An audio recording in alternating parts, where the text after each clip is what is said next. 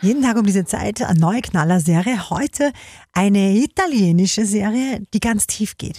Sillys Serientipp. Neu auf Netflix die Serie, ein bisschen komplizierten Titel, Achtung, für die Kämpfer, für die Verrückten. Es geht um Daniele. Daniele ist ein junger Mann, der eines Tages gegen seinen Willen in eine psychiatrische Anstalt eingeliefert wird. Ich bin Pino. Und Pino schätzt klare Verhältnisse. Bist du nett, dann bin ich es auch. Spielst du den fiesen Verrückten, dann bin ich noch fieser als du. Haben wir uns verstanden? Wo bin ich hier und was mache ich hier? Urlaub, hast du es noch nicht gemerkt? So ähnlich wie im Club Med. Aber mit eigenen Regeln. Rumlaufen geht nicht. Du darfst nur in den Fernsehraum gehen. Und zu den Gefährlichen rüberzugehen, ist strengstens verboten. In der Anstalt findet Daniela dann aber auf einmal wahre Freunde, auch wahre Liebe und am Ende sein wahres Selbst.